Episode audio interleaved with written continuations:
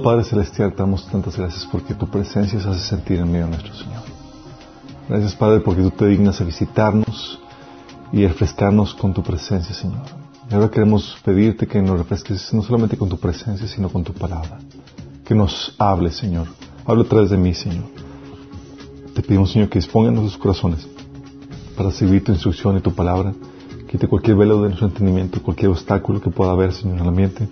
Que tú lo ates, Señor. Que tú lo refrenes, Padre, que pueda fluir tu palabra con libertad, Señor. Te lo pedimos en nombre de Jesús. Amén. Ok, estamos ya. Hoy es el último fin de semana del año. The last one. Qué intenso. Um, estamos viendo el tema de eh, cómo escuchar la voz de Dios. Esta es la quinta sesión. Hemos estado dando una, viendo una travesía por toda esta temática. Estuvimos platicando en la primera sesión cómo es que Dios habla. Eh, y hemos confirmado que efectivamente Dios habla. No todos quieren escucharlo. Eso implica una responsabilidad, implica que viene, eh, sí, una responsabilidad, da un poquito temorcito. De hecho, hemos platicado cómo el pueblo de Israel, cuando descendió la presencia de Dios en el monte Sinaí y Dios quería hablar con, con directamente, estaban todos temblorosos y, y, temerosos. Pero eso es algo de valientes, el poder incursionarte en esa travesía donde buscas que Dios te hable, eh, no cualquiera lo hace. Y estamos platicando que Dios te invita a que subas a la montaña para que escuches su, su voz. Y habíamos platicado en la segunda sesión por qué la comunicación de, Dios es velada, por qué no habla directamente, por qué no, no, se te aparece y clara y contundentemente te dice las cosas como son. ¿Por qué es velada? Eso lo vimos en la sesión 2, habíamos comentado la lógica de eso, por qué Dios lo permitió así. Y luego nos metimos a, a ver las diferentes formas en las que Dios habla. Habíamos platicado que Dios habla de formas eh, muy diversas y cuando entiendes que las diferentes formas en las que Dios habla es como si entendieras el, los idiomas en los que Dios habla. Y cuando entiendes el idioma ya puedes eh, meterte en una conversación con Él en ese idioma en el que te habla y te habla de diferentes idiomas. Utiliza canales naturales de, de revelación, por ejemplo, utiliza la naturaleza, la creación, utiliza tu conciencia para hablarte, tu sentido común. Dice la Biblia que la sabiduría, el sentido común que te da viene de Él. Habíamos comentado que utiliza las, catástrofes, la enfermedad, las circunstancias, eh, procesos, tiempos. De eso también el Señor te utiliza para hablarte, eh, ayudarte a ver cuál es su voluntad. Utiliza también personas, los autores de las escrituras, maestros, predicadores, autoridades, eh, consejeros, e incluso en pláticas Dios puede estarte hablando. Sí. Entonces, cuando entiendes que las diferentes formas en las que Dios habla de forma natural, ya estás atento a, ¿me está hablando aquí? ¿Es Dios el que me está hablando aquí o acá? Y también habíamos platicado de los, de los idiomas sobrenaturales de Dios, cómo utiliza también sueños, visiones, eh, profecía, el don de ciencia, señales, milagros, prodigios. Es la voz del Espíritu Santo hablándonos directamente en nuestra mente, um, sentimientos. Él puede eh, hacernos sentir y hacernos ver lo que, lo que eh, su voluntad o, su presencia por medio de, los sentimientos que nos deja sentir. También eh, por medio de, la revelación, ese entendimiento sobrenatural que viene con respecto a alguna temática o enseñanza de su palabra. Por medio de la inspiración, parábolas vivenciales, también habéis comentado eso, y peligros que se corre con la comunicación imperfecta que se tiene con Dios. Como el hecho de que Dios no te hable de forma directa, eso se presta que pueda haber riesgos y peligros eh, en la comunicación.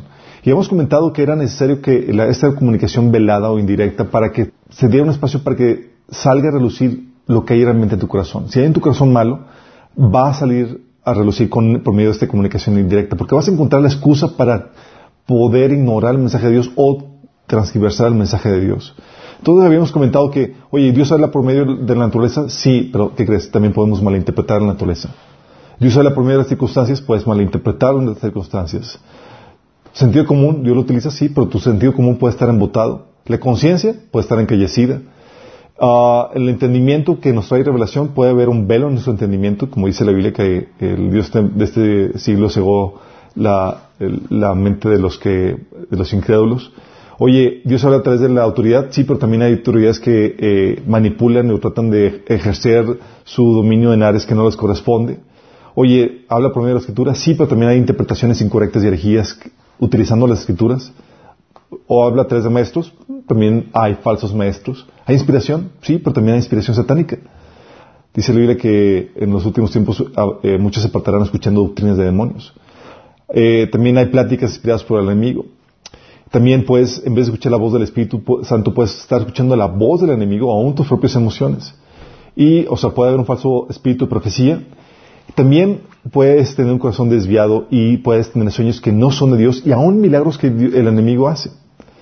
Entonces, en esto, habíamos concluido en estas, en estas sesiones, ok, Dios nos puso algo compleja, la situación. ¿Cómo le hacemos? Y es, vamos a ver hoy la temática, cómo autentificar el mensaje de Dios. ¿Cómo saber que lo que estás escuchando realmente es Dios el que está hablando? Sí. Si hemos visto ahí los predicadores que dicen, oye, eh, que ponen el, reloj y le pregunta el, niño su papá, oye, ¿para qué significa que el predicador pone el reloj en su, en el, en el podium ahí? Y el papá, nada dijo, absolutamente nada. Sí. porque muchos nos tomamos más tiempo de lo que de lo debido. Pero bueno, tratamos de, guardar los tiempos. Ok, ¿cómo escuchamos esto? Déjame aclararte esto. Cuando eh, vamos o buscamos que Dios nos hable, realmente estamos buscando la verdad, discernir la verdad de Dios cuando Dios nos está hablando de la mentira. Sí, que no escuchar la, voz del enemigo, sino la, verdad de Dios. El único problema con esto, cuando escuchamos y nos eh, vamos a la aventura de tratar de escuchar la voz de Dios, es que nuestra maldad nos sabotea. ¿Sí? ¿A qué me refiero con esto? Romanos 1 del, 18 al 19 dice, Ciertamente la ira de Dios viene revelándose desde el cielo contra toda impiedad e injusticia de los seres humanos que con su maldad obstruyen la verdad. Entonces Dios está tratando a hablar y crees, con tu maldad la obstruimos.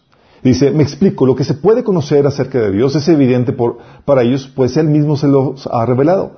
Pero aquí te menciona este versículo que nuestra maldad obstruye la verdad. Y obstruimos la, nuestra, eh, con nuestra maldad la verdad.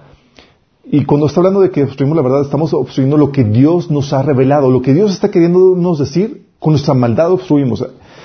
Por ejemplo, lo que nos habla a través de la naturaleza, lo bloqueamos con nuestras mentiras. Lo que nos habla a través de las escrituras, lo torcemos para que se acomode a lo que queremos. Lo que eh, habla a través de la conciencia, la callamos. Lo que nos habla a través de circunstancias, lo ignoramos o lo que nos habla a través de sus maestros, lo menospreciamos. Y así te puedo decir, ¿sí? ¿Y, qué, y por qué, a qué se debe esto? Se debe a que nuestra maldad bloquea la revelación de Dios. Y puede ser que la verdad te esté gritando en tu cara. ¡Ey! Dios te está hablando así claramente. ¿Se acuerdan como el caso de la burra de Balaam? Oye, la burra le empieza a hablar. y lo empieza a tratar de hacer entrar en sus cinco sentidos a, este, a este Balaam. Y él en vez, de, en vez, de, darse cuenta de la situación tan sobrenatural, él se pone a discutir con la burra, imagínate. A veces pasa así con nosotros. O sea, puedes estar gritando la verdad en tu cara y aún así rechazarla, obstruirla.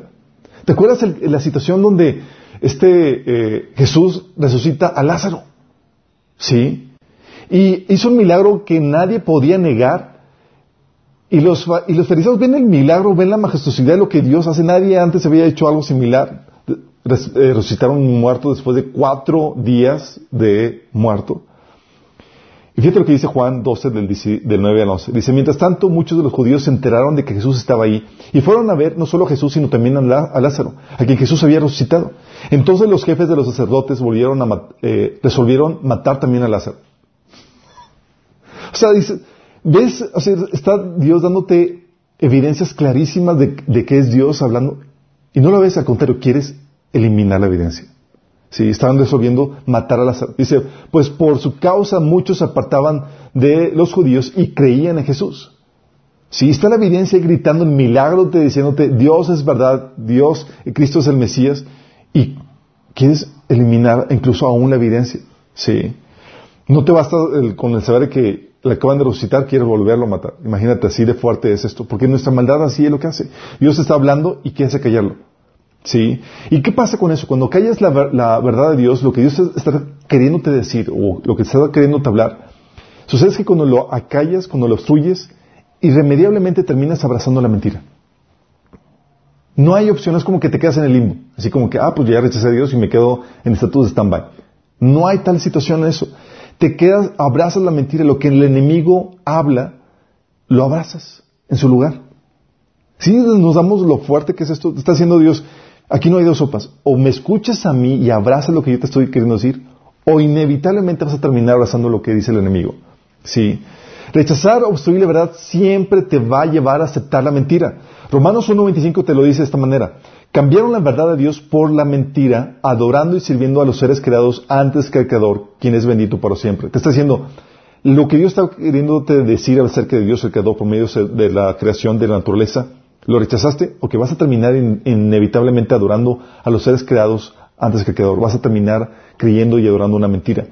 Segundo Timoteo 4.3 dice, porque vendrá tiempo cuando no sufrirán la sana doctrina, sino que, eh, sino que teniendo comezón de oír, se rodearán de maestros conforme a sus, sus concupiscencias. ¿Sabes qué son concupiscencias? Son deseos carnales, son deseos pecaminosos. Sí, entonces estás, estás diciendo, ¿sabes qué? Cuando rechazas la sana doctrina, inevitablemente terminas abrazando aquellas cosas que están mal delante de Dios. Sí, lo que son lo que le llaman deseos pecaminosos o concupiscencias. Segunda de Tesalonicenses 2, del 11 al 12 dice, por esto Dios les envía un poder engañoso para que crean la mentira. Fíjate, es Dios enviando un poder engañoso para que crean la mentira. ¿Por qué? A fin de que sean condenados todos los que no creyeron la verdad, sino que se complacieron en la injusticia. Entonces dice Dios, ¿sabes que no creíste la verdad, lo que yo te estaba diciendo, lo que estuve hablando a la humanidad? Ok, ahí les va la mentira. Y le terminas abrazando. Eso es lo fuerte de rechazar la verdad. No es un peligro de que habla, rechazo y después le creo. No, terminas aceptando, abrazando una mentira. Terminas escuchando lo que el enemigo dice y terminas aceptándolo. Por lo tanto, lo primero que te necesitas para poder escuchar y autentificar el mensaje de Dios, ¿sabes qué es? Sencillo, pero muy profundo. Un corazón recto. Un corazón recto. Es indispensable. ¿Sí? Si no tienes un corazón recto, te vas a botear. Vas a botear del mensaje, vas a terminar rechazando lo que Dios quiere decir, te vas a terminar abrazando lo que el enemigo te dice. Por eso dice, la oración del salmista me gusta, Salmo 19 del 2 al 13 dice, ¿cómo puedo conocer todos los pecados, los pecados escondidos en mi corazón? Límpiame de estas fallas ocultas. Libra a tu siervo de pecar intencionalmente. No permitas que estos pecados me controlen entonces estaré libre de culpa y seré inocente de grandes pecados. ¿Sí? Está hablando aquí de que, consciente de esta debilidad, de que, Señor, líbrame, trate con mi corazón. Sí, porque tu corazón te puede engañar y te puede llevar a escuchar o rechazar, eh, eh, a, escuchar al enemigo rechazar lo que Dios está queriendo te decir. Entonces, teniendo esta premisa, este fundamento de un corazón recto, ¿sí? Y un corazón recto no es un corazón que, que, quiere ser bueno. Nosotros, la mayoría del ser humano se considera una persona buena. Dice, ah, le preguntas a la persona y dice, no, pues yo soy bueno, no he hecho nada malo a nadie. No, no, no me refiero a ese tipo de corazón, me refiero a un corazón rendido a Dios, que está buscando aceptar la voluntad de Dios cualquiera que esté fuera. Sí. El problema es que nuestro concepto de, bueno y malo está equivocado y tenemos que someternos al criterio del estándar de Dios. Y eso es lo que hace un corazón recto. Entonces, entonces, oye, ¿Cómo sé, por ejemplo, o cómo disierno lo que Dios habla a través de la naturaleza? ¿Cómo sé que es Dios y no una mentira? Sí, porque tú resulta que vas al, ámbito científico, entras a la universidad, a la cuestión de la academia y estudiando la, eh, la biología y demás, gente llega con, a, resultados o conclusiones completamente diferentes eh, que se oponen a la verdad de Dios que viene en la Biblia. Dices, oye, ¿cómo sé que lo que me está dando el testimonio, lo que veo por medio de, las cosas hechas, que es correcto? ¿Cómo discerno que es realmente Dios lo que me está hablando, que mis conclusiones realmente son de Dios y no del enemigo? Sí, primero tienes que entender esto. Cuando estamos hablando de la naturaleza, la forma de saber o discernir que Dios es el que está hablando es que tienes que, la única forma es haciendo un trabajo científico cristiano, ¿sí? Haciendo un correcto trabajo científico buscando ser fiel a la verdad, a la evidencia que se menciona ahí. ¿A qué me refiero con esto? Fíjate, la falsa ciencia solo es contrastada por la buena, solo es, eh, contrarrestada con la buena ciencia. Hay gente que llega a conclusiones muy diferentes y gente sin prejuicios que está buscando la verdad, cualquiera que sea la que la evidencia te dicta, llega a conclusiones muy diferentes. Entonces la, forma de llegar a entender lo que Dios, o interpretar bien el mensaje de Dios que nos habla por medio de la naturaleza es contrarrestando la falsa ciencia con una, ciencia, haciendo una labor científica correcta, buscando ser fiel a la verdad. ¿Por qué? Porque hay prejuicios pecaminosos contra Dios que producen una falsa ciencia. Eso lo vimos en apologética, no sé si se acuerdan. Habíamos citado a este Richard Lewontin, un prestigiado investigador de genética en Harvard, que declara claramente, fíjate lo que dice, debido a nuestra adherencia a priori a causas materialistas, estamos forzados a crear un aparato de investigación y conceptos que produzcan explicaciones materialistas. Y que en la batalla entre la ciencia y lo sobrenatural, dice, nosotros tomamos el lado de la ciencia a pesar de la patente absurdidad de algunas de sus construcciones, a pesar de la tolerancia de, la comunidad científica a historias insustanciables. ¿Por qué? Por nuestro previo compromiso con el materialismo. Para los que mantienen esta postura filosófica, como dice él, el materialismo es absoluto, ya que no podemos permitir un pie divino pisar a la puerta. Fíjate. Y dices, ¿sabes que estoy tan casado con mi postura materialista, que es la postura naturalista, que no hay un mundo espiritual, no hay Dios, que voy a interpretar y voy a sesgar las conclusiones de lo que me dice la naturaleza, las diferentes ramas de estudio, para que cualquier cosa que me arroje sea algo diferente a lo que Dios me quiere decir. Aún así, se, hace, fíjate cómo se transgiversa el mensaje de lo que Dios quiere decirnos por medio de, la naturaleza. ¿sí? Eh, tal así, hubo una, una noticia hace unos días donde salió que evolucionistas se retractan de estudio clave sobre el origen de la vida. Y ellos ponen, dice, eh, las personas que se retractaron, porque dijeron que estaban creando eh, una de las partes moleculares de, necesarias para crear vida. Y dice, en, retrospectiva estábamos totalmente cegados por nuestra creencia a nuestros hallazgos. Fíjate cómo lo menciona. No fuimos tan cuidadosos o rigurosos como deberíamos haber sido y como al interpretar estos experimentos. Dice, estaban cegados por sus creencias. Y, la evidencia confrontó sus creencias inevitablemente. Esos aquí tuvieron la honestidad de poderse retractar de, eso. Pero lo que estaban haciendo es que Dios estaba gritando una cosa y ellos estaban tratando de de malinterpretar el mensaje. Ellos estaban comentando de que era posible crear vida en el laboratorio y que ellos ya habían logrado avance en eso. Y cuando se dan cuenta y trataron de replicarlo y toda la cosa, esto es un fiasco. ¿Cómo llegamos a esto? Imagínate. Sí. Pero ¿por qué pasa esto? Porque están tratando de quitar a Dios de la ecuación cuando la creación grita a, eh, a voz alta de que Dios es el creador, sí, inevitablemente. Entonces tienes que, la mala ciencia se contrarresta haciendo buena ciencia, investigando también y cuestionando, no aceptando lo que nos venden como ciencia. Muchas personas eh, aceptan lo que, eh, el mensaje que, que, les enseñan en las escuelas y más sin cuestionar. Y una labor que tienes que tener es, tienes que investigar y tienes que cuestionar lo que se te enseña. No puedes aceptarlo de buenas a primeras. Eh, porque te lo venden como tal. Y hay una, eh, hay una frase que, que me gusta en ese sentido que dice, ningún campo de estudio que pretenda ser una fuente de verdad debería ponerse más allá de la crítica. Fíjate, ningún campo de estudio que pretenda ser una fuente de verdad debería ponerse más allá de la crítica. Está hablando, está diciéndote que, oye, si pretendes ser un campo de verdad, debes esperar que te analicen, te cuestionen, te critiquen para ver si es válido o no lo que te están diciendo. ¿Sí? ¿Y sabes cuál es el problema? que muchos, me ha tocado cristianos incluso, que aceptan la evolución sin cuestionarla. Y le tratan de acomodar a la Biblia. Recuerdo que he tenido pláticas con algunos cristianos. Y yo les digo así como que no es que la evolución este encaja, deben de ser eh, eh, eras geológicas, lo que el Génesis, los, cinco, los seis días de la creación, bla, bla, bla. Y yo les comento, mira, si la evolución fuera cierta, valdría la molestia el tratar de hacer un acomodo así. Valdría la molestia, sí. Pero es una hipótesis que solo se define tras, se defiende tras una, una nube de propaganda y presión académica. Atrás de esa nube salen, eh, se ocultan todas las problemáticas de dicha hipótesis. El problema de la generación espontánea, el biogénesis, el principio de, eh, de la segunda ley de termodinámica, eh, también la, eh, la complejidad reducible, el proceso antievolutivo de la selección natural, que es un proceso antievolutivo, el problema de las probabilidades, los eslabones perdidos, los rasgos adquiridos, los cuales no son heredados, los cambios por mutación, que siempre son en desventaja, el problema de la coherencia del ADN, entre otras problemáticas que tiene la evolución. O sea, la evidencia contra la evolución es tan fuerte que más de 900 científicos han firmado el desacuerdo científico en el darwinismo, el cual declara que estamos escépticos de que la mutación aleatoria y la selección natural produzca la complejidad de la vida. Deberían incentivarse una examinación cuidadosa de la evidencia de la teoría darwiniana. Nada más imagínate. Pero mucha gente que hace, lo cuestiona.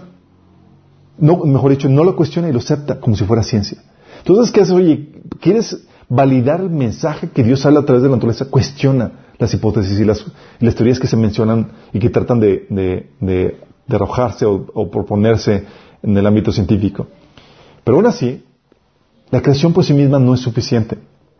Tenemos que estudiar la creación a la luz de la Biblia para entenderla a su plenitud, para entender el mensaje como debe ser, en todo su esplendor.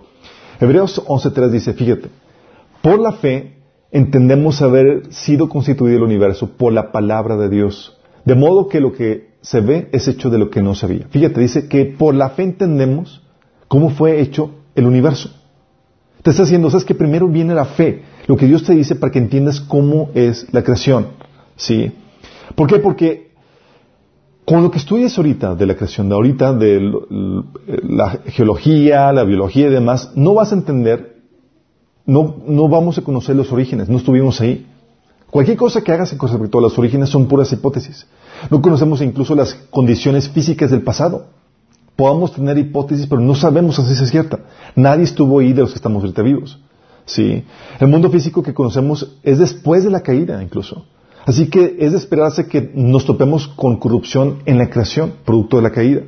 Entonces, aun que estudies tú la creación, que tú estudies la, maravillosa creación de Dios, te la encuentras en un estado caído, la cual no manifiesta todo lo que Dios quiere manifestar. Para lo cual necesitamos revelación que nos ayude a cubrir estos huecos de conocimiento que tenemos de la creación. Necesitamos también revelación que nos dé entendimiento de cosas que la creación no nos puede dar. La creación no te dice quién la hizo, con qué propósito, qué quiere de mí. Sí. Y es aquí donde la verdadera ciencia y la Biblia no se contradicen, solo la falsa ciencia y las interpretaciones erróneas. Entonces, en medio de, nuestra interpretación, de tratar de entender el mensaje de Dios que nos grita por medio de las cosas hechas de la creación, tienes que aceptar la fe primero para poder tener una interpretación correcta. Porque inevitablemente vas a tener, usar una cosmovisión para poder interpretar la creación. Y esa cosmovisión está hecha, está basada o la da forma creencias aceptadas por fe de antemano, a priori, previo a cualquier investigación. ¿Sí? Y eso es en cuestión de la, de la, de tratar de entender lo que Dios nos dice por medio de la creación. Pero en cuestiones sobrenaturales, cuando Dios nos habla, por ejemplo, por medio de, una revelación, donde profecía, ¿cómo disiernes el espíritu de un profeta? ¿Cómo disiernes que lo que Dios te está hablando es Él? Sí. Y es aquí donde en las iglesias carismáticas y los que creemos en el don de, profecía y los dones, los diferentes eh, dones que Dios ha dado, se vuelve muy compleja el asunto porque la palabra profética fluye, la revelación y demás, y muchas veces no sabes o no tenemos el suficiente conocimiento para saber, ¿es de Dios? ¿No es de Dios? ¿Y cómo lo tomas o cómo lo, cómo lo validas esa palabra? Sí. Oye, lo validas porque, oye, la persona que dio la palabra profética hace señales y, milagros. ¿Por eso? Oye, dice la Biblia en 2 Tesalonicenses 2.9 y Apocalipsis 6.4 que Satanás también hace milagros. Entonces no podemos utilizar los milagros como método de validación. Bueno, se cumplió la profecía. ¿Eso puede ser una buena validación para saber que es el espíritu por el cual habló es de Dios? Dice Deuteronomio 13 del 1 5 que el enemigo también puede dar una, algo, una, algo certero. Entonces tampoco puede servir como método de validación, imagínate. Una profecía certera. Oye, porque hace sanidad, y la persona que habló con ese don hizo sanidades y liberaciones. Oye, este don de profecía es un profeta de Dios, da palabra y demás, de parte hace sanidades y liberaciones. ¿Es como, ¿Sirve como método de validación?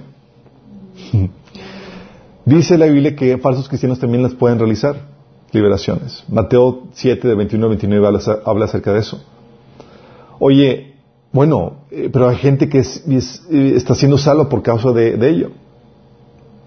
Sí, pero también dice la Biblia que demonios de adivinación también pueden ayudar a, que, a evangelizar.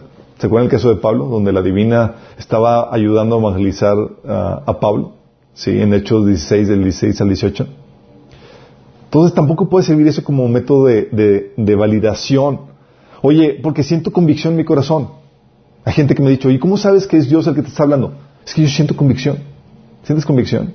Sí, la Biblia dice en Romanos 10 del 1 al 3 y Gálatas 1 del 13 al 14 que gente puede tener celo, convicción y estar sinceramente engañados.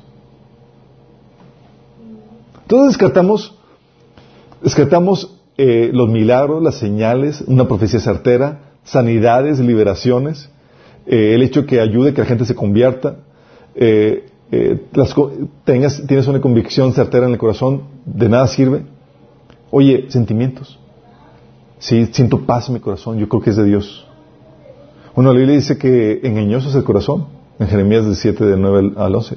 Sí, y la parte del enemigo puede trastocar fácilmente las emociones. Bueno, el criterio o sabiduría.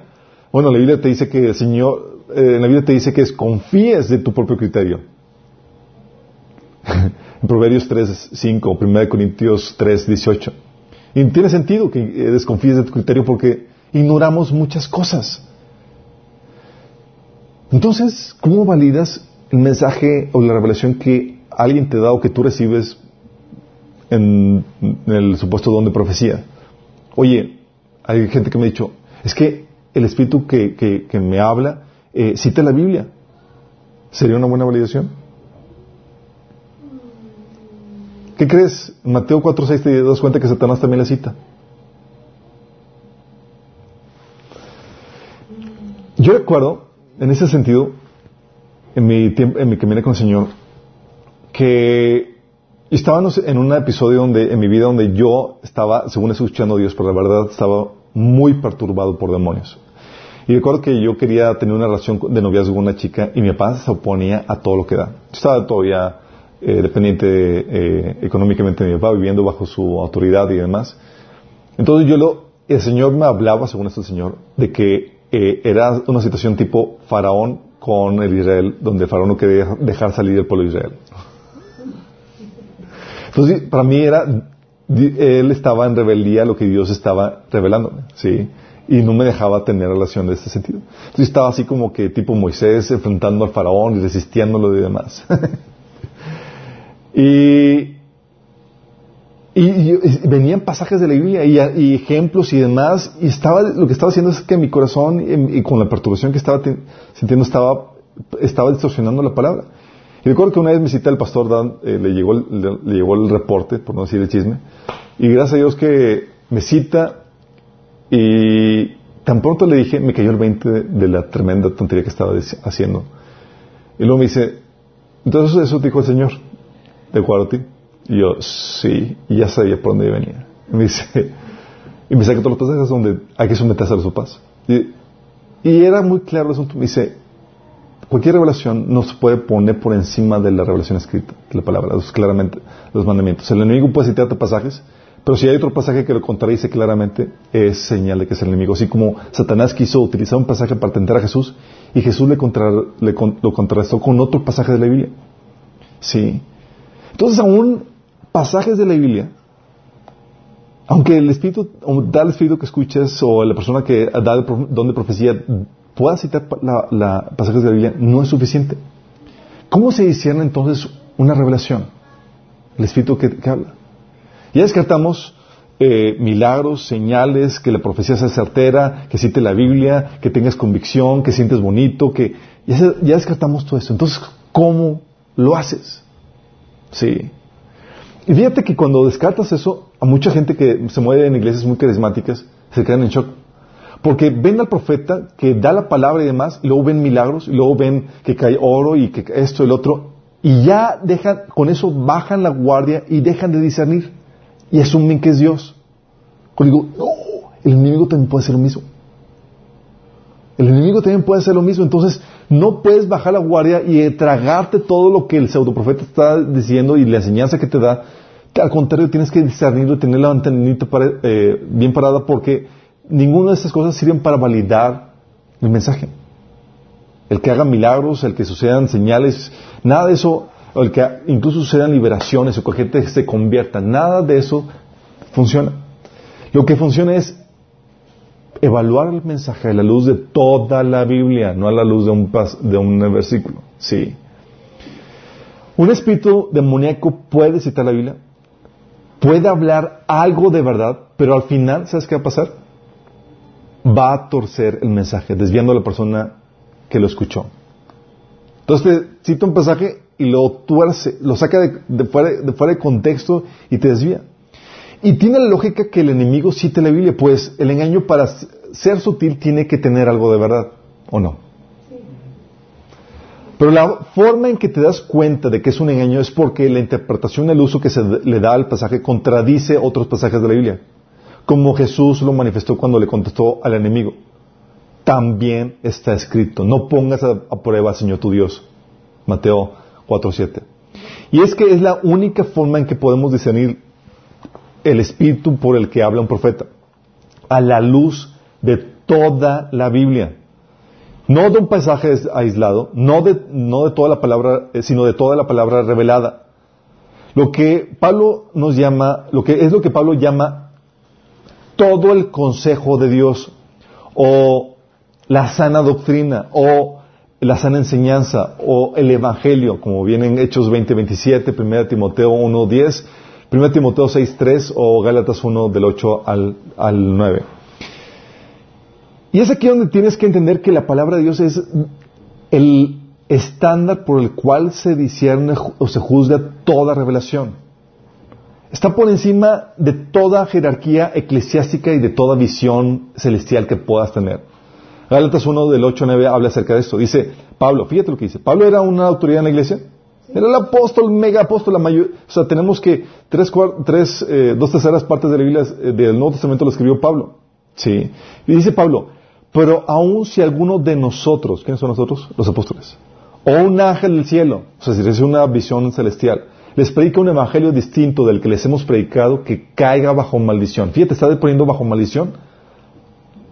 Se estaba poniendo bajo maldición a él mismo y los de su posesión.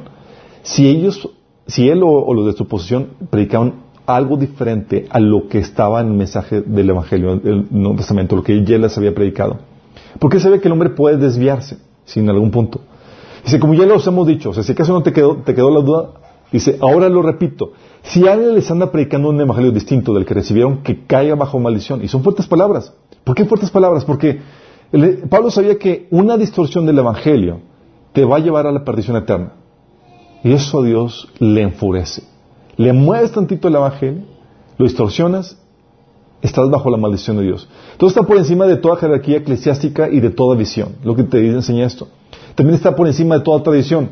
¿Se acuerdan cuando Jesús reprendió a los fariseos por guardar su tradición por encima de, la palabra de Dios? Dice Mateo 7 del 6 a 9. Jesús les contestó, hipócritas, Isaías tiene razón cuando profetizó acerca de ustedes, porque escribió, este pueblo me honra con sus labios, pero su corazón está lejos de mí. Su adoración es una farsa porque enseñan ideas humanas como si fueran mandatos de Dios. Pues ustedes pasan, pasan por alto la ley de Dios y la reemplazan con su propia tradición. Entonces dijo, ustedes esquivan hábilmente la ley de Dios para aferrarse a su propia tradición. Fíjate cómo está diciendo. Está diciendo, ¿sabes qué? La palabra de Dios está por encima de tu tradición, por más sagrada que sea. ¿Sí? Entonces, por encima de la posición eclesiástica. Aquí es algo, con estos dos puntos, es algo difícil en nuestro contexto, que son muy arraigados a las tradiciones y son muy dados a venerar a los hombres. Es que dijo el pastor. Recuerdo un grupo de estudio en el que yo asistía y había un viejito muy simpático, pero ese viejito nunca citaba la Biblia. Él siempre hacía referencia a la cita del pastor de las predicaciones pasadas. Ah, como dijo el pastor en tal predicación, y citaba la cita. ¿Sí? Y era como que, no, no, no, o sea, qué padre, muchas enseñanzas, ¿verdad? Pero cuando tú la pones por encima o al mismo nivel que la palabra misma, estás en graves problemas, porque terminas siguiendo el hombre, ¿sí? Entonces está por encima de, encima de toda posición jerárquica, toda eh, visión celestial, por encima de las tradiciones, por encima de toda señal milagrosa. Fíjate lo que dice Deuteronomio 13, de 1 al 5. Cuando en medio de ti aparezca algún profeta o visionario y anuncie algún prodigio o señal milagrosa, si esa señal o prodigio se cumple y él te dice, vamos a rendir culto a otros dioses, dioses que no has conocido, no prestes atención a las palabras de ese profeta o visionario. El Señor tu Dios te está probando para saber si lo amas con todo el corazón y con toda el alma. Fíjate lo que dice. Una profecía certera. Dices, oye Alberto, pero me profetizaron y se cumplió. Y, sí, la palabra está por encima de eso. Dice, solamente el Señor tu Dios debe seguirlo y rendirle culto. Cumple sus mandamientos y obedécelo. Sírvele y permanece fiel a Él. Fíjate lo que habla. ¿Estás viendo? ¿Sabes qué? ¿Cómo, ¿Cuál es tu mandamiento? Por lo que ya te dio en su palabra. Cualquier cosa que se desvíe de eso, aguas. Sí por más certera que sea la señal milagrosa, está la palabra por encima de eso, está encima de toda palabra profética. De hecho, 1 Juan 4.1 te dice, queridos amigos, no les crean a todos los que afirman hablar de parte del Espíritu. O sea, si al final de la palabra profética dice, esto te dice el Señor, no significa que sea el Señor el que está hablando. Hay gente que profetiza y hasta profetiza en la versión Reina Valera, ¿sí les ha tocado? Sí, español antiguo. vosotros, hermanos, y empiezan a hablar. Eh, bueno, el hecho que lo profeticen la versión Reina Valera y con el, nombre de Dios y todo eso no significa que venga de, Él. Si dice primera Juan 4.1, queridos hermanos, no les creen a todos los que afirman hablar de parte del Espíritu. Pónganlos a prueba para averiguar si el Espíritu que tienen realmente proviene de Dios. Porque hay muchos falsos profetas en el mundo. Pregunta, ¿cuántos falsos profetas conocen ustedes? Les aseguro que muy pocos, o si acaso, ninguno. ¿Ustedes creen que ha disminuido o aumentado los falsos profetas? Tiene sentido que haya aumentado, ¿verdad? ¿Y por qué no conocemos a ninguno? ¿Será que simplemente no estamos discerniendo? ¿Será? Por eso dice 1 Corintios 4:29, que dos o tres profetas, que dos o tres personas profeticen y los demás juzguen. juzguen. En otra versión dice evalúen, en otra versión dice examinen con cuidado lo que se dice. ¿Por qué? Porque la palabra profética no está por encima, tiene que ser evaluada, tiene que ser ponerse a prueba. Si te dice, profeticen y los demás pónganse a juzgar. Está asumiendo que hay discernimiento, que hay conocimiento de la palabra para poder distinguir si lo que está hablando no es verdad. Recuerdo una vez el, pastor, eh, pastor querido Manuel Sánchez, eh, dio una persona una palabra profética y la regó, le cajeteó. Sí, en nombre de Dios y toda la cosa, pero teológicamente mal. Sí. Se tuvo que parar y dar una corrección en cuanto a eso, porque estaba aplicando el principio de discernimiento. Entonces, cuando alguien te da una palabra profética y dice, siento el Señor decirte esto, o te está dando una, no te lo traigas de buenas a primeras, tienes que juzgarlo, discernirlo, evaluarlo. Eso te está diciendo que el criterio y la palabra está por encima de toda palabra profética. ¿Sí? También te enseña que está por encima de toda autoridad humana. Fíjate lo que dicen los apóstoles, en Hechos 5 del 28 al 29. Está diciendo los, los, fariseos, les ordenamos estrictamente que nunca, que no enseñaran nunca más en el nombre, en el nombre de ese hombre, les dijo. En lugar de eso, han llenado toda Jerusalén con la enseñanza acerca de él y quieren hacernos responsables de su muerte. Pero Pedro y los apóstoles respondieron, nosotros tenemos que obedecer a Dios antes que cualquier autoridad humana. Fíjate. O sea, la palabra de Dios por encima incluso de cualquier autoridad humana. ¿Sigamos viendo? Está por encima de todo. Y es que Él es el único criterio que tenemos para poder tener el discernimiento y poder juzgar correctamente. Fíjate lo que dice Isaías 8:20. Busquen las instrucciones y las enseñanzas de Dios. Quienes contradicen su palabra están en completa oscuridad. Va. Busquen las instrucciones y las enseñanzas de Dios. Quienes contradicen su palabra están en completa oscuridad. Pero, ¿sabes qué es la problemática con esto? Yo recuerdo platicando con una persona que tenía el don de profecía, bien grueso, y escuchaba las voces y le hablaba aquí constantemente, escuchaba, el Señor me dijo esto, me dijo otro, y profetizando, y, señales y prodigios, y de todo tipo, liberaciones y eso. Imagínate, este profeta. Eh, entonces le digo, y me decía, es que hay cosas, hay algunas palabras que nomás no entiendo y me, suenan, raras. Y yo le digo, ¿y ya las juzgaste? ¿Ya las discerniste? Si son, es Dios el que está escuchando. ¿Cómo sabes que es Dios el que está escuchando? Y él me decía, pues que, oye, hay personas que están siendo liberadas, hay oro y hay manifestaciones sobrenaturales. Y eso el enemigo también hace lo mismo. ¿sí? Eso no es un criterio para juzgar. Y son buenos que también tengo mucha convicción que es Dios. Eso tampoco sirve. Y digo, ¿lo estás juzgando a la luz de la Biblia? Dice, ya, es que yo no soy muy bíblica. Le digo, a ver, platícame algunas cosas que te ha dicho, que, te ha revelado ese, ese espíritu que te está hablando. Y empieza a platicar algunas cosas. Herejía tras herejía. Digo, lo que está escuchando es un espíritu de error, no es de Dios. Pero ¿sabes cuál es la problemática de esto? La problemática es que este discernimiento, cuando tú lo estudias en la Biblia, te estás dando cuenta que desarrollar este discernimiento cuesta trabajo y tiempo. No es fácil. O sea, esto que te digo a la gente no le gusta porque pone la capacidad de discernimiento fuera de ellos. No como un don que recibes automáticamente o mágicamente. Si como que son don de discernimiento espíritu, sé qué espíritu, qué demonio, no. O sea, no lo recibes automáticamente, no lo recibes mágicamente, no es como que, tling, ya lo recibí, ya sé que es verdad y que es mentira automáticamente. No, sino que lo pone fuera de ti y te dice, ¿sabes qué? ¿Quieres alcanzarlo? ¿Quieres obtener este discernimiento? Te va a costar trabajo, mucho trabajo y tiempo.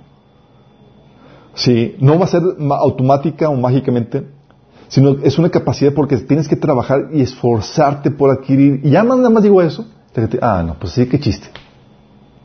A mucha gente se, se incentiva por eso. Y seamos sinceros, muchos tenemos flojera de estudiar la Biblia. Preferimos una revelación que nos invite a la fatiga y nos haga las cosas fáciles. Un poco no. O sea, estamos, damos a un estudio más, uno dice, ya dime, o sea, ¿es, de Dios o no? No, es que tengo que darte el discernimiento para que sepas y te enseñe. No, no, ya dime, eh, evítame la fatiga, en pocas palabras. Sí. Preferimos una revelación que nos evite la fatiga, que nos haga las cosas fáciles. Pero, ¿sabes? El autor de Hebreos nos dice que este discernimiento requiere madurez, lo cual se produce solamente por el conocimiento de la Biblia y la práctica, no solamente el conocimiento de la Biblia, es conocimiento y práctica. Fíjate lo que dice Hebreos 5 del 12 al 14. Se necesitan que alguien vuelva a enseñar las cosas básicas de la palabra de Dios. Fíjate que dice vuelva, porque ya se les había enseñado. Dice, son como niños pequeños que necesitan leche y no pueden comer alimento sólido. Pues el, que se alimenta de leche sigue siendo bebé y no sabe cómo hacer lo correcto. El alimento sólido es para los que son maduros. ¿Y quiénes son maduros? Dice, los que a fuerza de práctica están capacitados para distinguir entre lo bueno y lo malo. A fuerza de práctica. O sea, no solamente estudié la palabra, es la apliqué. ¿Sí? Porque eso es características de los maduros. Los maduros pueden discernir. Son maduros porque tienen el conocimiento y tienen la práctica en su vida. ¿Sí? No son niños. Los niños son fluctuantes llevados por cualquier viento de doctrina. Dice Efesios 4, 14. Entonces ya no seremos inmaduros como los niños. No seremos arrastrados de un lado a otro ni empujados por cualquier corriente de nuevas enseñanzas. No nos dejaremos llevar por personas que intentan engañarnos con mentiras tan hábiles que parezcan la verdad. Sí. Nada más imagínate, aquí Pablo te está, diciendo, el enemigo es tan hábil que te va a presentar la mentira tan bien armada que vas a creer que es verdad. Y si tú eres un niño, te la vas a tragar. Sí. Y es de que dices, oye, es que citó la Biblia. Sí, pero sacó fuera de contexto. ¿Y cómo sabes? Porque conozco todo el pasaje. ya lo ubico en, el inventario que tengo eh, de lo que he estudiado. Entonces eh, implica trabajo, implica esfuerzo y es, desarrolla este discernimiento. Y la gente dice, ah, yo lo quería facilito. y no solamente involucra conocimiento de la Biblia y la práctica, también involucra trabajo, requiere muchas veces trabajo de investigación. ¿Sabes por qué trabajo de investigación? Porque vas, no basta con que vayas a una clase de la Biblia y digas, ah, pues ya lo que me enseñaron, ya con esto. No, aún eso tienes que, tienes que cuestionar. ¿Sabes qué hacían los cristianos de Berea? Los cristianos de Berea, dice en Hechos 17, 11, ellos día tras día examinaban las escrituras para ver si lo que Pablo y Silas les predicaban era verdad. Fíjate lo que dice, día tras día se examinaban. Era como que, a ver, déjame ver si es cierto esto. Y se metían con la Biblia para verificar que lo que estaban aprendiendo era verdad. Contrasta esto con cristianos tragándose cualquier doctrina por no verificarla con la Biblia para ver si es cierta. Porque qué flojera. ¿Sí? ¿Sí? O sea, implica trabajo de investigación. Oye, me, escuché esto, esto está raro, nunca lo he escuchado. Déjame investigar el tema por mi cuenta, a ver si es cierto o no. Pero nos dejamos deslumbrar por la posición, por el título, por eh, no sé, muchas cosas que nos dejan de lograr y bajamos la guardia y bajamos el, la capacidad de discernimiento. Luego más porque viste oro que cayó, porque viste milagros y dices, no, pues debe ser Dios. No, no, nada que ver.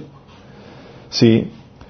¿Quiere trabajo de investigación para saber si va de acuerdo a la Biblia? También, si trabajo de investigación, por ejemplo, oye, para saber si tal teoría científica es correcta o no, a veces tienes que investigarte. Tienes que hacer trabajo de investigación. Cristianos, hay cristianos que acomodan la evolución con la Biblia, como habíamos comentado, sin validar si semejante teoría es correcta. Ni siquiera se han dado la molestia para saber si tiene fundamento la teoría, si puede sostenerse por sí misma. Pero dicen, ah, pues, eh, pues tal persona con tal título, pues lo dice, entonces debe ser cierta y pues vamos a ver cómo lo acomodamos con la Biblia. No, o sea, se requiere investigación. Oye, se requiere también investigación para saber algunas prácticas pseudocientíficas. Sí, recuerdo eh, situaciones que nos ha tocado, que nos ha tocado vivir, donde llegan personas y nos piden eh, prácticas que parecen científicas, que son nada más que brujería moderna. Y cosas que dicen, recuerdo que nos, estaban platicando cosas que hacían, de hecho, le recomiendo el, el, el, material, está publicado, se llama, está en nuestra página de, Minas Discipulados, se llama Biodecodificación, eh, Tapping, Kinesiología y otras formas de brujería moderna. ¿sí? Pero cristianos metiéndose en ocultismo por no investigar en qué se están metiendo. Porque se tragan, porque no dicen qué onda con eso. ¿sí? Hay un, un mover con esto que, ¿sabes qué hacen? Utilizan cartas con tipo tarot para adivinar tu futuro, tu presente y toda la cosa, pero dicen que son cristianos porque tienen, pues, monitos cristianos. Sí. Sí cuando es netamente adivinación. Sí. Pero por no investigar de qué se trata y toda esa temática, cristianos se tragan eso. Una pseudociencia por no ser trabajo de investigación. Y porque cuesta trabajo investigar dónde viene, por qué esto, el otro. Y eso, ¿quieres o no? Es trabajo. Ya queremos ya, sí. Fíjate, tal vez no tienes que hacer la investigación tú mismo. Dios ha puesto para eso maestros dentro del cuerpo de Cristo. Sí, he levantado a gente que, se, que ha buscado, eh, tiene el tiempo y, la experiencia para poder hacer ese tipo de cosas. Tal vez tú no lo tienes, pero sí debes tomar lo que ellos lo investigaron y evaluarlo. Oye, ya me facilitó el trabajo, ya sacó todas las fuentes, las juntó, déjame leerlas, déjame estudiarlas, déjame ver qué me dice. Sí. Entonces ves que este trabajo requiere, eh, este discernimiento de, eh, se desarrolla con la práctica, eh, con el conocimiento, requiere trabajo de investigación. ¿Y sabes qué? Y ese aquí es un interesante. Requiere conocer cómo es Dios y cómo trabaja. Necesitas tener una relación con Él, un caminar con Él. ¿Por qué? ¿Sabes por qué? Porque, mira, hay revelaciones para situaciones muy específicas de las que la Biblia no da instrucciones. O sea, la revelación es ve y, y, y inscríbete en tal carrera. O hay situaciones muy particulares de voy o no hago este viaje, o que ves la Biblia no, no, no te dice nada respecto a esa situación en particular. ¿Estamos de acuerdo? Y es ahí donde tienes que saber cómo es Dios y cómo trabaja para saber si es Dios el que está hablando o no. ¿Sí? El conocer a Dios te ayuda a discernir esas cosas. y eso solamente se logra con el conocimiento de su palabra y la experiencia de, de tu caminar con Él. ¿Sí? Por ejemplo, una, una vez en donde salió en un evento de... Eh, hay un evento que se hace periódicamente que es Oración por México, no sé si les ha tocado. Hace años, no me acuerdo ni qué año fue, pero ya es un buen. Recuerdo que estaban algunos líderes en más y, vino representantes del, del, del, gobierno, del gobernador en aquel entonces Medina, y eh, dijeron alguna palabra que le quieran dar de parte del Señor al, gobernador. Sí, y la palabra fue que lo amamos, que eh, estamos para eh, orando para que lo bendiga y apapachando ahí haciendo la barba al, gobernador. Cuando ya llevas un rato caminando con Dios, te das cuenta que cuando Dios habla, Dios no apapacha al pecador, sino que la advierte y lo exhorta para que vuelva a su mal camino. Tú ya sabes cómo es. Tú has visto diferentes tipos de papá Sí, por ejemplo, tienes un tipo de papá donde eh, es duro, exigente, amoroso, pero sabes que mm, te va a dar tu disciplina si te portas mal. Si tuvieras la misma fisionomía, una persona la sustituyera, tuviera la misma fisionomía, pero es otro papá, sabrías que es otro papá diferente cuando se comporta de forma diferente. Oye, de repente me chifla, me compra todo lo que quiere, ya no me disciplina, ya no me corrige, ya. Este no es mi papá. Porque sabes, por su forma de actuar, cómo es tu padre. Aunque parezca o tenga la finta de ser el, mismo. ¿Sí? Ya lo conoces. Incluso ya sabes cuándo se va a enojar y cuándo no. ¿Sí? Porque sabes cómo actúa. Lo mismo pasa aquí. Fíjate lo que dice Jeremías 23 del 16 al 17 y 21 al 22. Fíjate lo que dice. No hagan caso de los que se dicen profetas, pues alientan, pues alientan en ustedes falsas esperanzas, cuantas visiones se han imaginado que no proceden de la boca del Señor. A los que me desprecian, fíjate que dice, a los que me desprecian les aseguran, les aseguran que yo digo que gozarán de bienestar. O sea, una persona que anda despreciando a Dios y demás, le dice, te va a ir, va a venir bienestar sobre tu vida. Ya cuando se dices, ese no es Dios. Aquí está el gato encerrado. Está hablando, aquí está hablando el enemigo. Porque sabes cómo opera Dios. Dice, a los que obedecen los dictados de su terco corazón, les dicen que no les sobrevendrá ningún mal. Oye, está terco en desobediencia y demás, y la profecía dice, no te va a venir ningún mal y te va a ir súper bien, y dices, esta no huele a Dios. Porque ya sabes cómo opera Dios. Ya sabes cómo es tu Padre Celestial. Y dices, ah, ah. O sea, en mi trato y en lo que he platicado con él y lo que he visto en su palabra y en la forma, mi experiencia es pao pao. Y no te va a dar, no va a estar incentivando tu estilo de vida pecaminoso. Dice, yo no envié a esos profetas, pero ellos corrieron, ni siquiera les hablé, pero ellos profetizaron. Si hubieran estado en mi consejo, habrían proclamado mis palabras a mi pueblo, los habrían hecho volver de su mal camino y sus malas acciones. Fíjate, está diciendo, si yo, si hubieran escuchado mi palabra, hubieras identificado un mensaje que vendría a mí porque los harían volver de su mal camino, no los estarían apapachando. Sigamos viendo. Pero tú sabes esto por cómo es Dios. Tú lo conoces y dices, ah, ah aquí, aquí no, no, suena a Dios. Sí. Aquí están apapachando medio mundo y, y, no, Dios no, no es así. De hecho, fíjate lo que dice. En Jeremías 23, del 28 al 29 dice, que dicen que estos falsos profetas cuenten sus sueños, pero que mis verdaderos mensajeros proclamen todas mis palabras con fidelidad. Hay diferencia entre la paja y el grano, dice el Señor. ¿No queman mi palabra como el fuego? ¿No es como un martillo poderoso que hace pedazos una roca?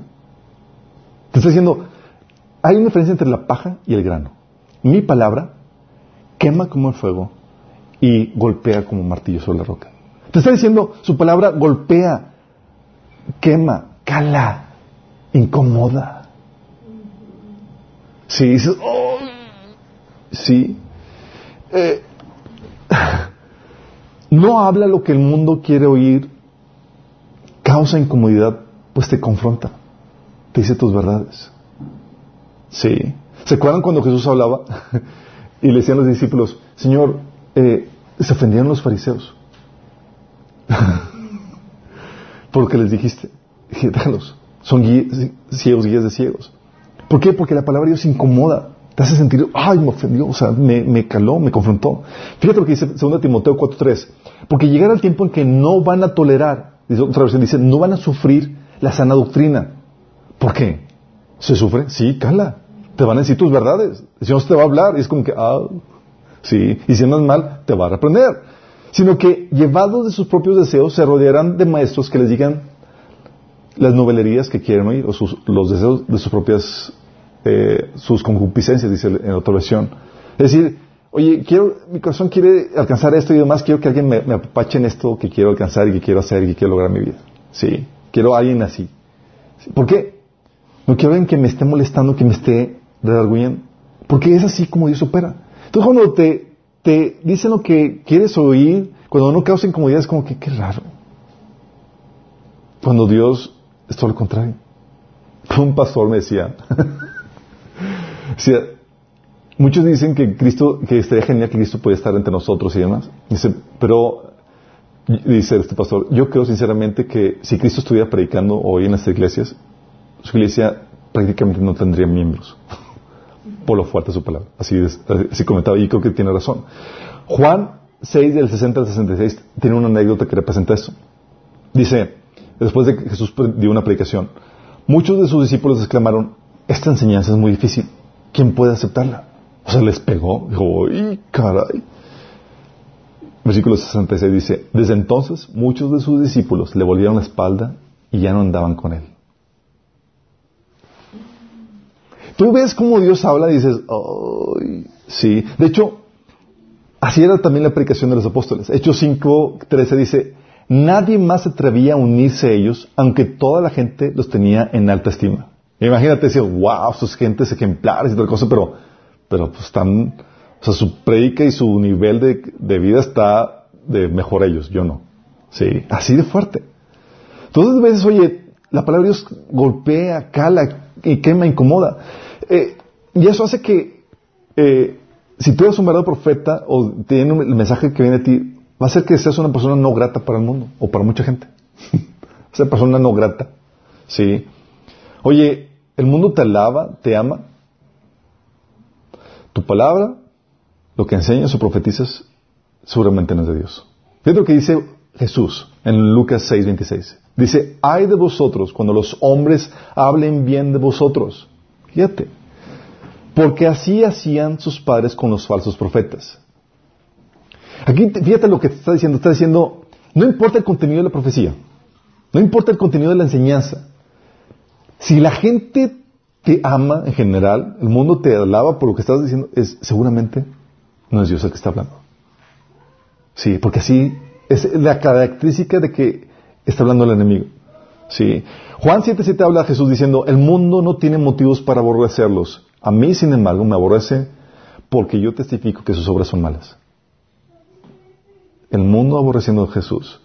Jesús no era una persona eh, querida por todo el mundo. Al contrario, Jesús identificaba, me aborrece. ¿Sí? te conviertes en una persona no grata cuando empiezas a hablar lo que Dios quiere decir.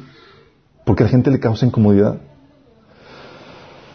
Recuerdo una situación, una junta que tenía con una persona, y la persona me estaba, estaba elogiando nuestro encuentro sobrenatural y lo que ella había llegado a escuchar de nosotros y demás. Es que sé que esto de Dios va a tener cosas tremendas, bla, bla.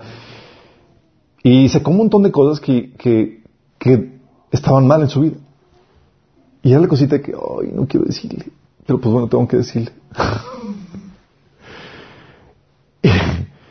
y, bueno, tuve que hacerle, decirle, oye, Dios dice esto con respecto a esto que estás haciendo en tu vida y demás.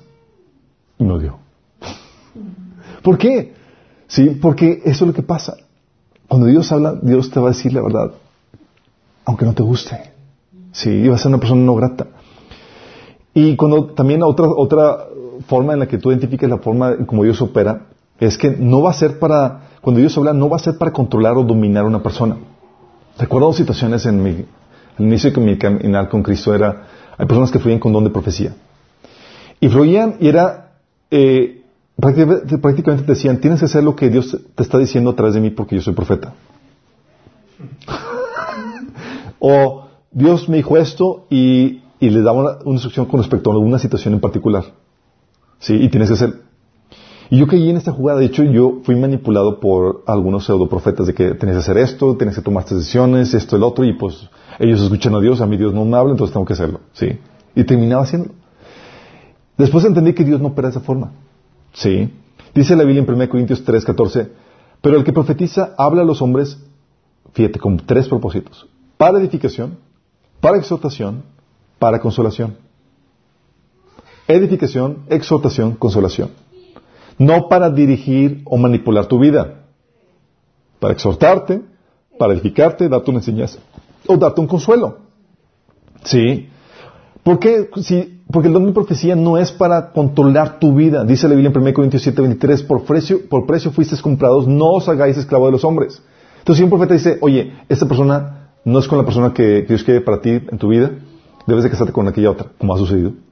Imagínate, llega el profeta y dices que, dice el Señor que esa no es la persona que, con, la que te debes de casar. Hizo la novia al lado. Dice, es la que, la que al lado. Aquí, o sea, ¿qué haces con eso? Y dices, oh, la torre. ¿Lo haces? ¿No lo haces?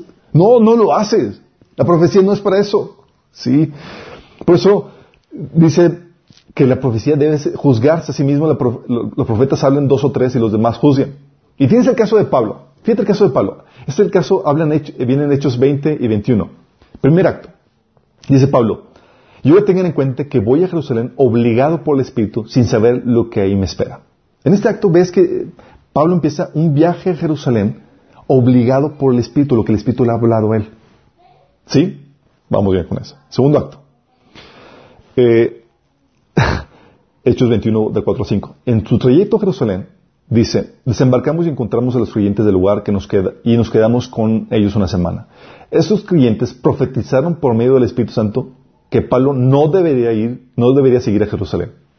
Oh, Dios me dice que vaya y ahora me acaban de profetizar que no vaya. ¿Qué hago? Si se dan cuenta, dices, Pablo confundido, angustiado por la diferencia de profecía aquí, Señor, eres tú, me estoy equivocando, eh, ¿qué hago? Eh, tercer acto, Pablo saca su conocimiento, su colmillo en estos asuntos y dice, fíjate, porque no solamente una vez, dos veces, ¿sí? Eh, Ah, pero dice ahí, versículo 5, dice, pero Pablo, dice, pero al cabo de algunos días partimos y continuamos con nuestro viaje. Pues a Pablo no, no se dejó parar por esa falsa profecía. Luego dice, otra vez, dice, varios días después llegaron a, Judea eh, un hombre llamado Ágabo, quien también tenía el don de profecía. Se acercó también, eh, se acercó, tomó el cinturón de Pablo y se ató los pies y las manos. Luego dijo, el Espíritu Santo declara, de esta forma será atado el dueño de ese cinturón por los líderes judíos en Jerusalén y será entregado a los gentiles. Cuando lo oímos, tanto nosotros como los clientes del lugar, le suplicamos a Pablo que no fuera a Jerusalén. Entonces, oye, palabra profética y la súplica y la exhortación de los hermanos para que no vayan. ¿Qué hizo Pablo? ¿Atendió a la palabra? ¿Atendió a la súplica? No. Dice, Hechos 21, eh, dice, Pablo, pero le dijo, ¿por qué porque todo este llanto me parte en el corazón. Yo estoy dispuesto no solo a ser encarcelado en Jerusalén, sino incluso a morir por el Señor. Al ver que era imposible convencerlo, nos dimos por vencido y dijimos que se haga la voluntad del Señor. El Pablo, terco. ¿Por qué? Porque la palabra profética no es para guiar o tomar decisiones por ti en tu vida. La palabra profética sirve para exhortarte, amonestarte, edificarte, consolarte, pero no para que tomes decisiones basadas en ella. ¿Sí? Él se estaba basando en lo que el Señor le habló a él y era la forma más contundente en que tenía que ser. Hay un episodio igual que aparece en Primera Reyes capítulo 13 donde un profeta de Israel le dice, ve a, Samaria y profetice contra tal eh, el altar, habían hecho un falso altar, y lo dice, y, Dios dijo a ese profeta, no comas ni bebas nada mientras estés ahí y no regreses a Judea por el mismo camino. ¿Qué creen que hizo? ¿Lo hizo?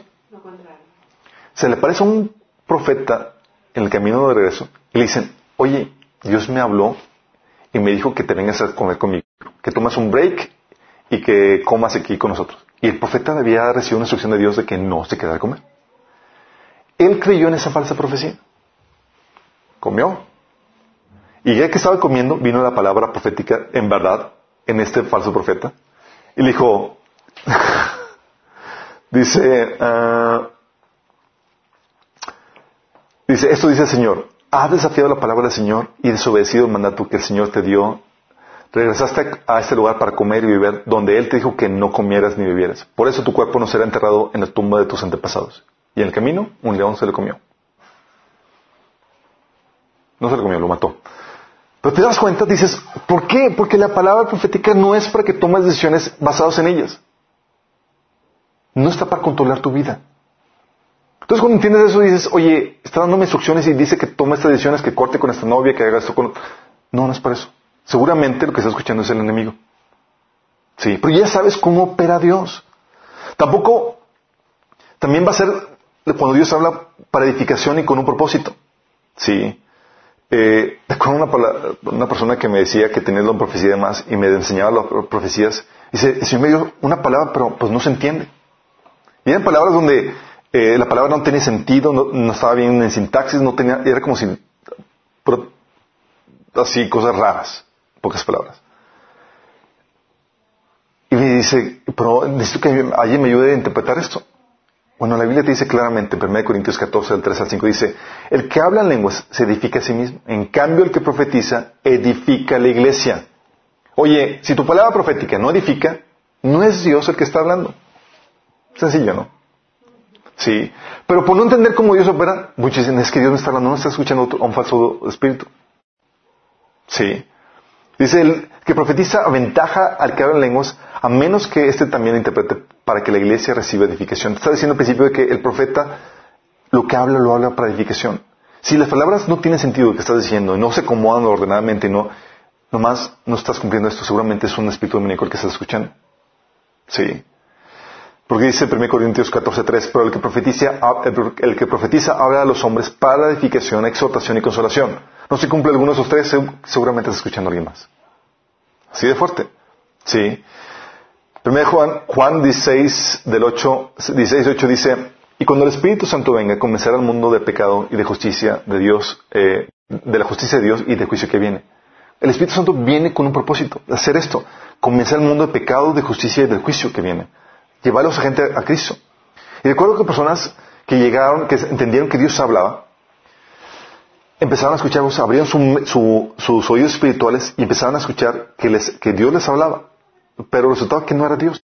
Escuchaban, recuerdo una, una plática con, un chavo, decía, el Señor me estuvo hablando, me habló anoche y me dijo que me pusiera a marchar en mi cuarto. No, de hecho no dormí, estaba marchando en mi cuarto y yo, really?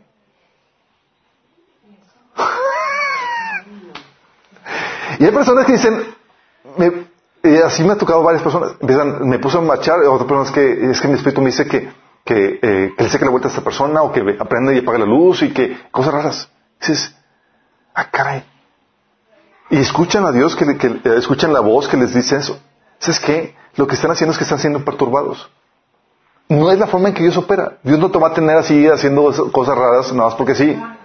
Son demonios los que están escuchando. Pero tú ya sabes eso por, cómo, por entender cómo Dios opera. Dios no hace eso.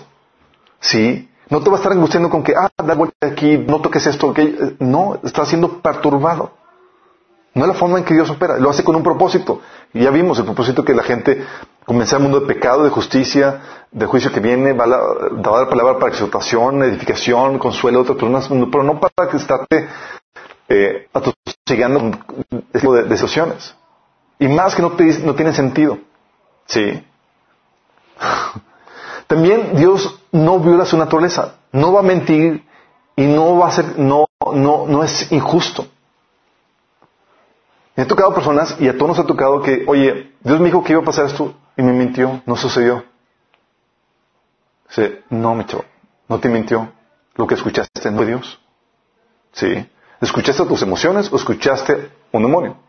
¿Sí? Pero Dios no miente. ¿Sí? Porque en el mundo espiritual eso sucede. Recuerdo un amigo, eh, que si me escuchas a sentir ruido, pero no importa. Eh, esta persona, palabra profética siempre exacta para con todo el mundo. Exhortación, consuelo, y sí, y, pero la palabra que él recibía para su vida, para el área emocional, sentimental, siempre fea total. Siempre le fallaba. El Señor decía, escuchaba, va a ser esta chica. Y la chica se casaba con otro. ¿Qué pasó? no, pues creo que, no sé. Luego va a ser otra chica y se casaba con otro. Entonces, nunca la atinaba. Y todo lo demás sí la atinaba. Y era como que sus emociones estaban hablando. Sí. Y tienes que entender, no es como que, ah, Dios me dijo que iba a pasar esto y me mintió. No, estabas escuchando otra voz, otro ser espiritual. Dios no miente. Sí. Tienes que probar la palabra que estás recibiendo. No es para que te sientas mal por eso. Por eso dice número 23, 19, Dios no es hombre para que mienta, ni hijo de hombre para que se arrepienta. Él dijo y no hará, habló y no ejecutará. Hebreos 3, 8 dice, Jesucristo es el mismo ayer, hoy, por los siglos. No es como que Dios se cambió de repente y ahora sí va a echar mentiras. No. Sí. También Dios no viola sus normas. Sí. No es como que Dios me habló que por medio, eh, Dios me habló por medio de las, de las cartas de tarot. Really? O entré en trance y no supe de mí y Dios dijo esto y aquello. O Dios me dijo que estaba, que está bien, estaba bien que no nos casáramos. Sí, que viviéramos en una unión libre. ¿Really? Sí. Dice 1 Juan 2, 4, si alguien afirma, yo conozco a Dios, pero no obedece a los mandamientos de Dios, es un mentiroso, no vive en la verdad. Tú tienes que saber cómo Dios opera y saber sus mandamientos para saber cómo, si es de Dios o no. ¿Sí?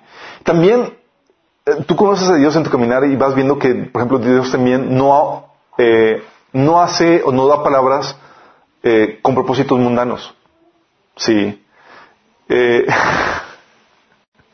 Y hay mucha gente que, que, recibe palabra de que no, Dios me va a hacer rico, millonario y me va a hacer esto y cosas que alimentan su carne.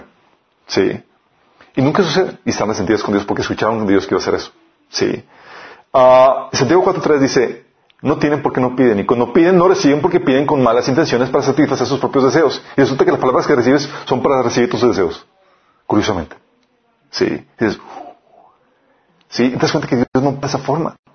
Hechos 6 eh, hablaba de, por ejemplo, de esta, del espíritu de adivinación que le hacía ganar mucho dinero a sus amos.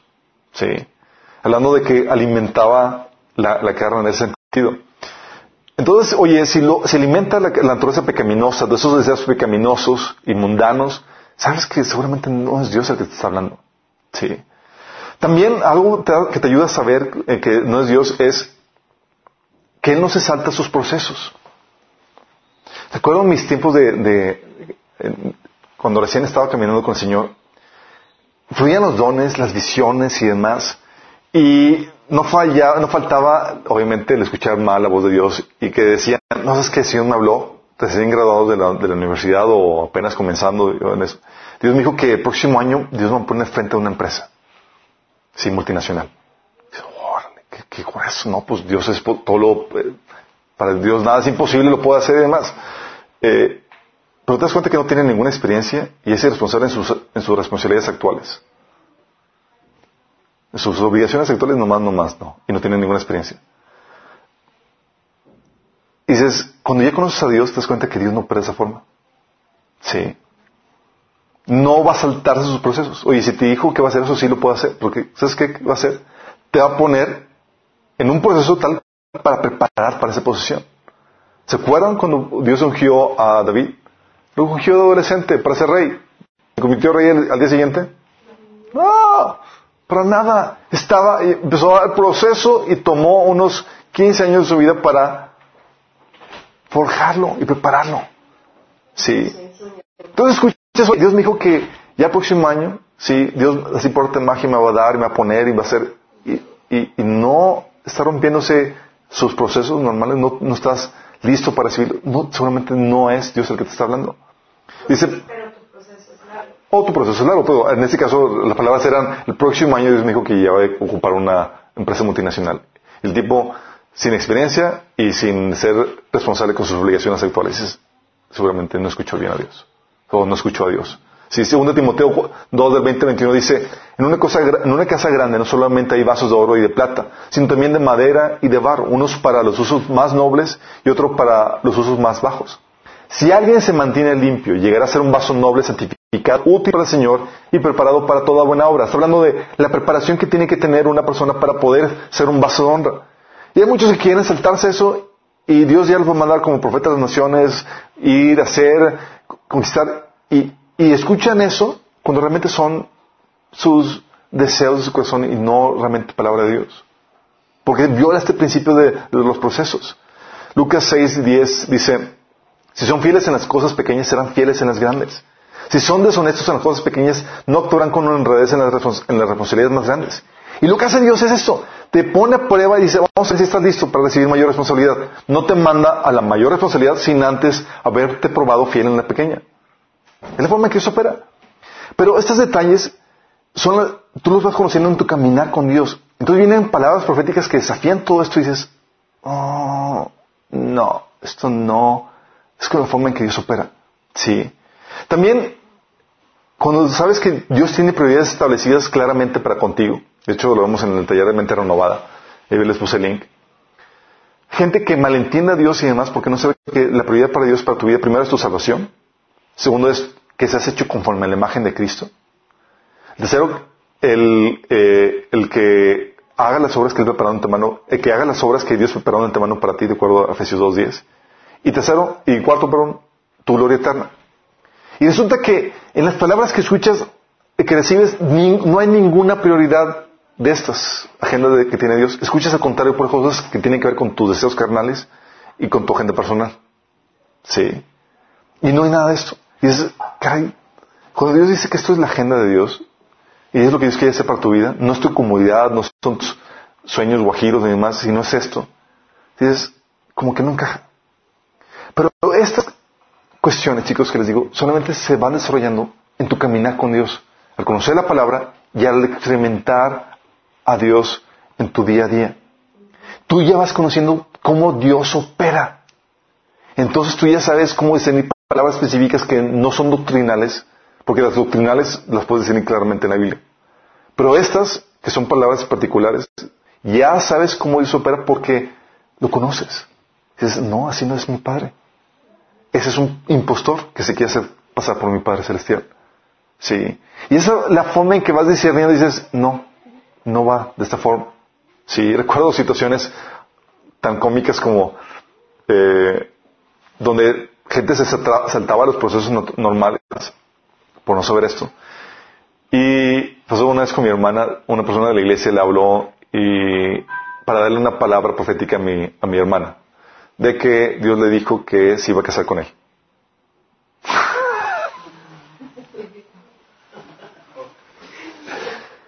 y dices,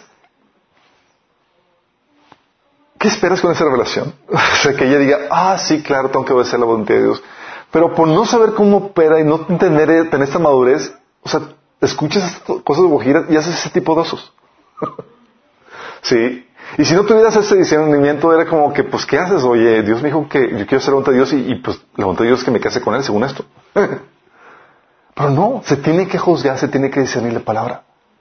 ¿Sí me explico? Entonces, oye, este discernimiento, cierto, va a tomar tiempo, va a tomar trabajo de tu parte, va a tomar conocimiento de la palabra de Dios. Va a tomar muchas veces que investigues el asunto para saber qué onda, para poderlo discernir. Y va a tomar camines con Dios para que sepas cómo es tu Padre Celestial, para que ves alguna anomalía en su comportamiento, en cómo Dios habla, oh, aquí hay está encerrado. Pero por no entender cómo Dios habla, cómo se conoce, por no tener esa relación personal con Él, muchos nos tragamos espíritus y palabras que vienen de Dios porque no conocen a su Padre Celestial, no conocen a Dios. ¿Sí me explico? Entonces dices, oye, entonces es un buen de tarea, entonces el discernimiento no viene así nada más porque sí, automáticamente. No, chavo. Es un privilegio que te va a tomar trabajo, esfuerzo y tiempo. ¿Pero qué crees? Es lo que Dios espera de ti. Entonces no tienes escapatoria. Sí. Va a poner esa prueba. Entonces no nos vale que lo hagas y que empieces y que te camines en esto. Y como te das cuenta en todo esto, la palabra de Dios está por encima de todo. Y lo que vamos a ver en la próxima sesión va a ser cómo interpretar correctamente la Biblia. Porque mucha gente dice, ay, no, es que puedes interpretarlo de cualquier forma. No, no, no, Michel. La palabra es clara y sencilla. La Biblia da incluso ella misma directrices en cuanto a cómo debe interpretarse. ¿Sí? Y eso es lo que vamos a estar viendo la próxima semana. Ahorita quiero terminar esta, esta plática, no sin antes invitar a la gente que nos está viendo, para que si no entregas su vida a Cristo, la entregues. Te la entregues a Él. ¿Por qué? Mira, ahorita apartado de Cristo, sin rendirle tu vida a Él, tú estás en un grave problema. Porque dice la Biblia que la paga el pecado es su muerte. Y tú no has pecado solamente con el ser humano, has pecado, pecado contra Dios. Y la, la paga por pecar contra Dios es el fuego eterno, la destrucción eterna. Pero Dios te ama y no quiere que mueras. Todo lo que hizo Dios fue tomar la condena que tú y yo merecíamos y la pagó en, su, en carne propia, muriendo por ti en la cruz. ¿Sí? Y resucitó para el perdón de tus pecados. Entonces, si tú crees que Jesús, que Dios mismo se hizo carne en Jesús y murió por ti en la cruz y resucitó para el perdón de tus pecados, y estás dispuesto a rendirle tu vida, tú puedes recibir el regalo de, la vida eterna. La seguridad de que si tú mueres, en cualquier momento vas a seguir a la presencia de Dios, a gozarlo a Él. ¿sí? Si quieres hacer esto, te quiero invitar a que hagas una oración. Dice la Biblia que todo aquel que invoque el nombre del Señor será salvo. Invocarle significa orar, pedirle salvación. Entonces vamos a pedirle a Dios que te salve. ¿sí? Ahí te voy, quiero guiar en una oración y dile, repite conmigo, dile ahí, Señor Jesús, en esta tarde me arrepiento de mis pecados te pido que me perdones Yo invoco tu nombre, Señor, y te pido que me salves. Yo creo que moriste por mí en la cruz y que resucitaste para el perdón de mis pecados. Yo te confieso como mi Señor y mi Salvador. Si tú hiciste esto genuinamente, se va a notar, el genuino arrepentimiento se nota porque hay fruto. Fruto dice que los apóstoles predicaban de que hagan, que muestren con sus frutos su arrepentimiento. Tú vas a mostrar el arrepentimiento de dos formas. Una, empezando a obedecer lo que la Biblia te enseña a partir del Nuevo Testamento. Porque el Nuevo Testamento, porque las palabras de Jesús, eres discípulo de Jesús, lo que tienes que empezar a obedecer. Y dos, congregándote. Si no haces, si no hay estas dos cosas básicas, tú sabes que estás queriendo ser y vivir la fe como tú quieres. Y no se trata de eso, se trata de vivir una vida rendida al Señorío de Jesús. A todos los demás, vamos a orar que el Señor nos guíe en este proceso de discernimiento. Si te das cuenta, no es algo sencillo, pero cuando lo desarrollas, wow, te ayuda a ver con claridad un montón de cosas. Discernir cuando el enemigo está hablando, de cuando, cuando Dios está hablando. Y no solamente te ayuda a discernir la verdad de la mentira, te, ayuda a autentificar el mensaje, sino que te ayuda también a ver las muy diversas formas en las que Dios te está hablando. Tú ya lo ves y ves cómo Dios te habla en circunstancias, situaciones, prédicas, eh, palabras proféticas, sueños, y ves a Dios gritando y hablándote de muchas formas y dices, wow, Dios efectivamente habla. Entonces vamos a orar porque el Señor nos ayude a desarrollar este sentimiento que tanto requerimos. Padre Celestial, damos gracias Señor porque no nos dejas Señor sin guianza, sin entendimiento en cuanto a cómo escuchar tu voz, Padre. Y te queremos, Señor, pedir que nos ayudes en este proceso, en este desarrollo de discernimiento que requerimos para poder identificar tu voz, Señor, de la voz del enemigo. No permitas que nos traigamos la mentira, Señor. No permitas que nos traigamos una falsa profecía, un falso testimonio, sino no permitas que obstruyamos la, tu verdad, lo que tú nos quieres hablar con, con, nuestros, con nuestro pecado, Señor. Líbranos del pecado oculto, Señor. Cambia nuestro corazón para que podamos atender tu palabra sin desviarnos de ella, Señor. Que no obstruyamos, Señor, que no eh, bloqueemos lo que tú estás queriendo hablar en nuestra vida con nuestro pecado. Haznos, cambia nuestro corazón y pon en nuestro corazón corazones dóciles para atender y, escuchar tu palabra sin distorsionar nada, Señor. Ayúdanos a desarrollar este discernimiento, te lo pedimos. En nombre de Jesús. Amén.